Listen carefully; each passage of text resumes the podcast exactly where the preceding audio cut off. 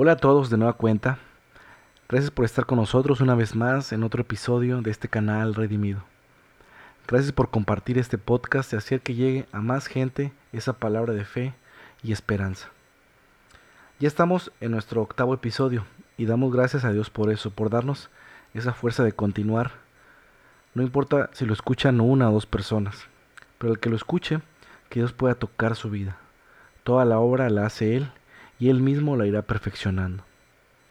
Gracias por escucharnos nuevamente. Te invito a que sigas compartiendo este y todos los demás episodios. De igual manera, agradezco siempre a mi familia.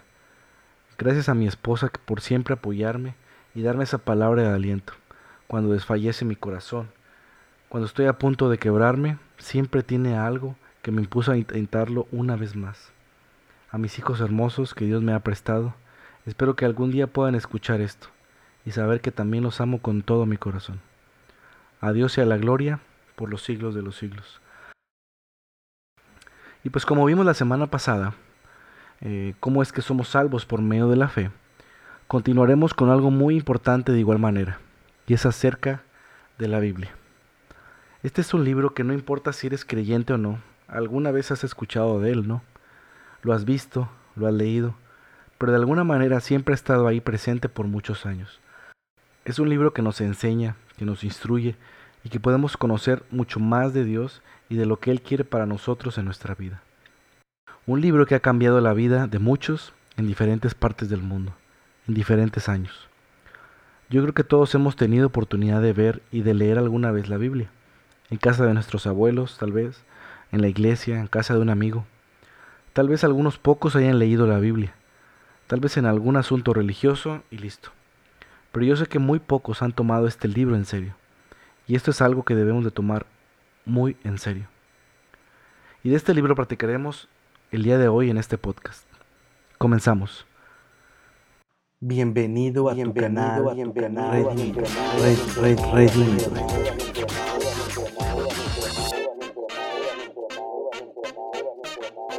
Redimido. Ok, comenzamos.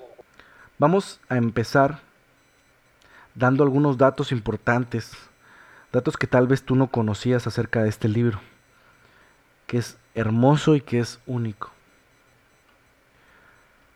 La palabra Biblia no aparece nunca en la Biblia, solo en la portada, yo creo. Viene del griego que significa libros. Contiene 66 libros, 39 del Antiguo Testamento y 27 del Nuevo Testamento que es la Biblia que normalmente nosotros tenemos o, llegamos a conocer. Escritos en diferentes estilos literarios como la narrativa, poesía y discurso en prosa. El Antiguo Testamento fue escrito en hebreo en su mayoría y en una mínima parte en arameo. El Nuevo Testamento fue escrito en griego y en arameo. Ha sido escrito el español en varias versiones. La Reina Valera es considerada como la traducción más fiel y directa de las copias más antiguas. Cuenta la historia de un pueblo, Israel, amado por Dios, pero que una y otra vez desagrada a su Creador, y vemos como una y otra vez Él es quien se encarga de restaurarlo y protegerlo en muchos momentos. Encontraremos dentro de Él un plan perfecto de salvación y redención a través del arrepentimiento y creyendo en el Evangelio, es decir, las buenas nuevas traídas por un Mesías, por un elegido, Jesús. Un libro que realmente no necesita publicidad, es conocido por todo el mundo. Fue escrito en un lapso de algunos 1500 años aproximadamente, por más de 40 escritores. La primera impresión completa de esta fue en 1449 por Gutenberg. Fue el primer libro impreso y por los años de los años es el libro de mayor venta en el mundo, el mayor libro con traducciones en casi todos los idiomas. Según un portal en China, se imprime una Biblia cada 23 minutos. Algo impresionante, ¿no? Sobre todo para un país donde hace algunos años estaba prohibido tener una Biblia o cargar con ella. Alguna vez escuché decir a algún predicador que es un gran libro donde se cuenta una historia llena de amor, un pueblo pecador que poco a poco es restaurado y que se está alistando para la segunda venida de Jesús. Ahora tal vez me preguntarás cómo es que se formó este libro al paso de los años. La iglesia en el año 1539 en el concilio de Trento, hizo una reunión donde fueron escogiendo sabiamente estos libros que estarían dentro de la Biblia. Así es como se conformó la Biblia que tenemos en nuestras manos el día de hoy. Ha tenido varias versiones. En español hay alrededor de 23 versiones.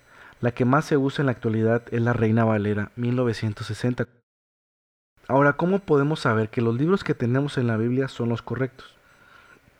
La iglesia primitiva nos enseña que tenía estándares extremadamente altos para que los libros se consideraran auténticos y por lo tanto se incluyeran en la Biblia. Número uno, tenía que haberlo escrito algún apóstol. Número dos, o alguien en su círculo inmediato. Número tres, se tenía que ajustar a la fe cristiana básica.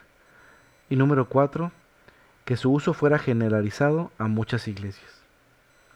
Ahora, ¿podemos confiar plenamente en la Biblia? La respuesta es un rotundo sí. Hay muchas formas de comprobarlo.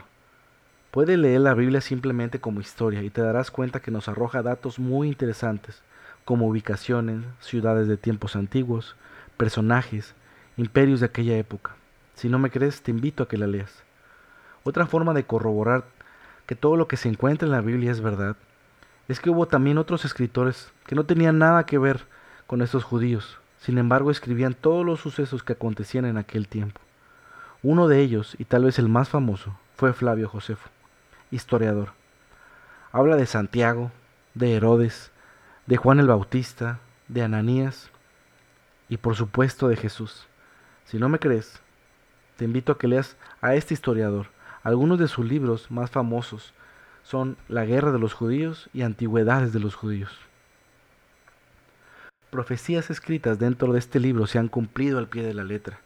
Destrucción de ciudades, levantamiento de reyes, conquistas, pero sobre todo lo más importante, un libro que menciona que vendría un Mesías, y vino.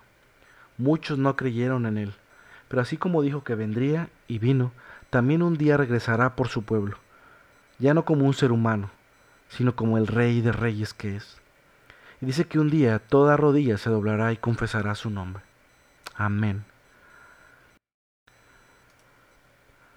Varias personas de diferentes tiempos, lugares, razas, idiomas diferentes, diferentes niveles intelectuales, pudieron escribir esta verdad sin contradecirse en nada.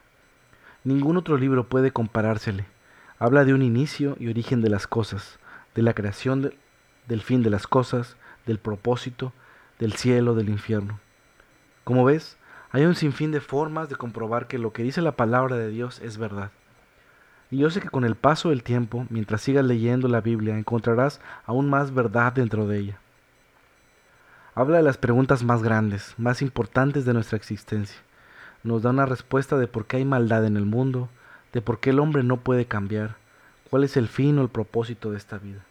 Es realmente impresionante todo esto. Yo sé que al leer la palabra de Dios nuestra vida puede ser transformada.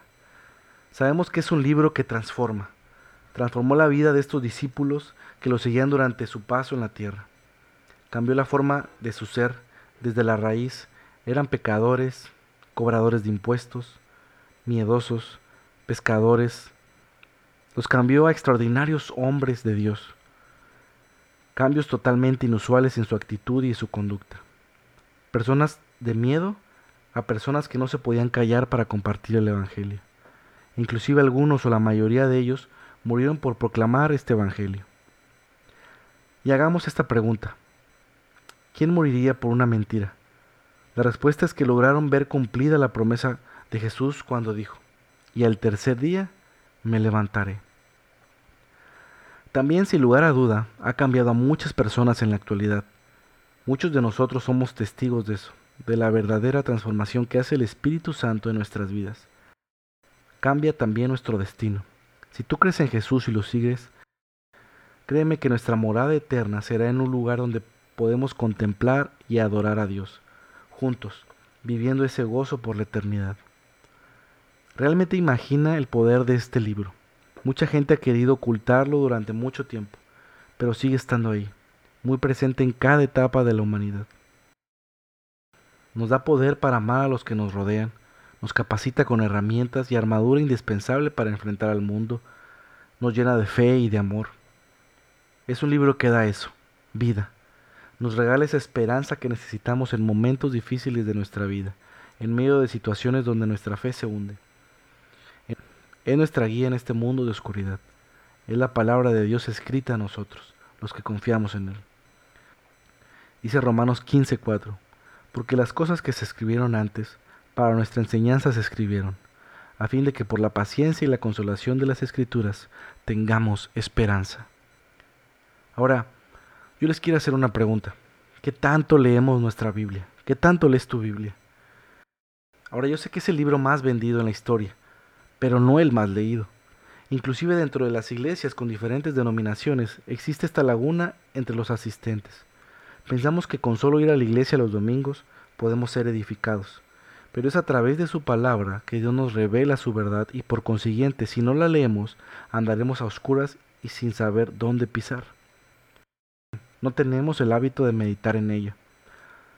En Estados Unidos hicieron una encuesta para saber qué tanto leíamos la Biblia y la verdad que no fue muy alentador el resultado. Solo el 32% de los que asisten a la iglesia leen su Biblia a diario, 27% varias veces por semana, 12% una vez cada semana, 11% varias veces cada mes, 6% una vez cada mes. Y el 12% rara vez o nunca leen la Biblia. Es algo que es realmente preocupante, ya que deberíamos leerla, y no solo como un mandato, que de por sí pensar en esto ya es algo preocupante, y no solamente desear la información al leerla, sino una vida transformada. Queremos conocer al Señor y esa debería ser la motivación correcta. Pero si decimos que seguimos a Cristo y vamos a la iglesia, deberíamos a estas alturas leer su palabra por amor a Él, no solo por instrucción. Como el pastor Bob Jennings dijo alguna vez, es como un soldado que le envió una carta a su novia y él regresa del campo de batalla y aún no ha terminado de leer esa carta. ¿Cómo crees que se sentiría ese soldado? ¿Se sentiría agraviado? ¿Insultado tal vez? Y creo que esto es muy cierto, porque realmente no hemos nacido de nuevo como lo decíamos la semana pasada. Es decir, no tiene la palabra escrita en sus corazones. Escuché decir a alguien, mujer, si te vas a casar con un muchacho que no lee la palabra, no te cases con él. Corre, corre lo más que puedas. O al revés, tal vez sea ella la que no lee la palabra. Decía, ese hombre o esa mujer no es para ti. Según Salmos 1.2 dice, bendito es el que se deleita en la ley de Jehová de día y de noche. Entonces ahí tienes la respuesta. Claro, porque esto debería ser nuestra guía de vida. Como vemos, podemos escuchar los mejores sermones, de los mejores predicadores. Nos podemos aprender todas las canciones de alabanza y adoración existentes. Podemos tener compañerismo con personas de la iglesia, usar playeras con versículos, pero si no leemos la Biblia, nunca vamos a madurar, nunca vamos a crecer. Debemos dejar algo en claro. No podemos vivir nuestra vida cristiana sin leer este libro. Definitivamente no podemos. Debemos volver a las escrituras. Es ahí donde encontraremos vida, donde encontraremos dirección. Muchas veces nos hacemos preguntas, como hijos, como papás, y todas las respuestas las puedes encontrar en ese libro pero preferimos buscar respuestas en otros lados. Ahora te pregunto, ¿cuánto tiempo dedicas en leer y meditar las escrituras? Quiero cerrar con este versículo y que medites en él. Lee tu Biblia, empápate de ella, de lo que Dios quiere decirte. Ha estado ahí durante mucho tiempo. Es tiempo de buscarlo y seguir su camino. Amén. Dice Mateo 24:35. El cielo y la tierra pasarán, pero mis palabras no pasarán. Amén. Muchas gracias por escucharnos. Nos vemos el próximo miércoles en su canal Redimido. Muchas bendiciones.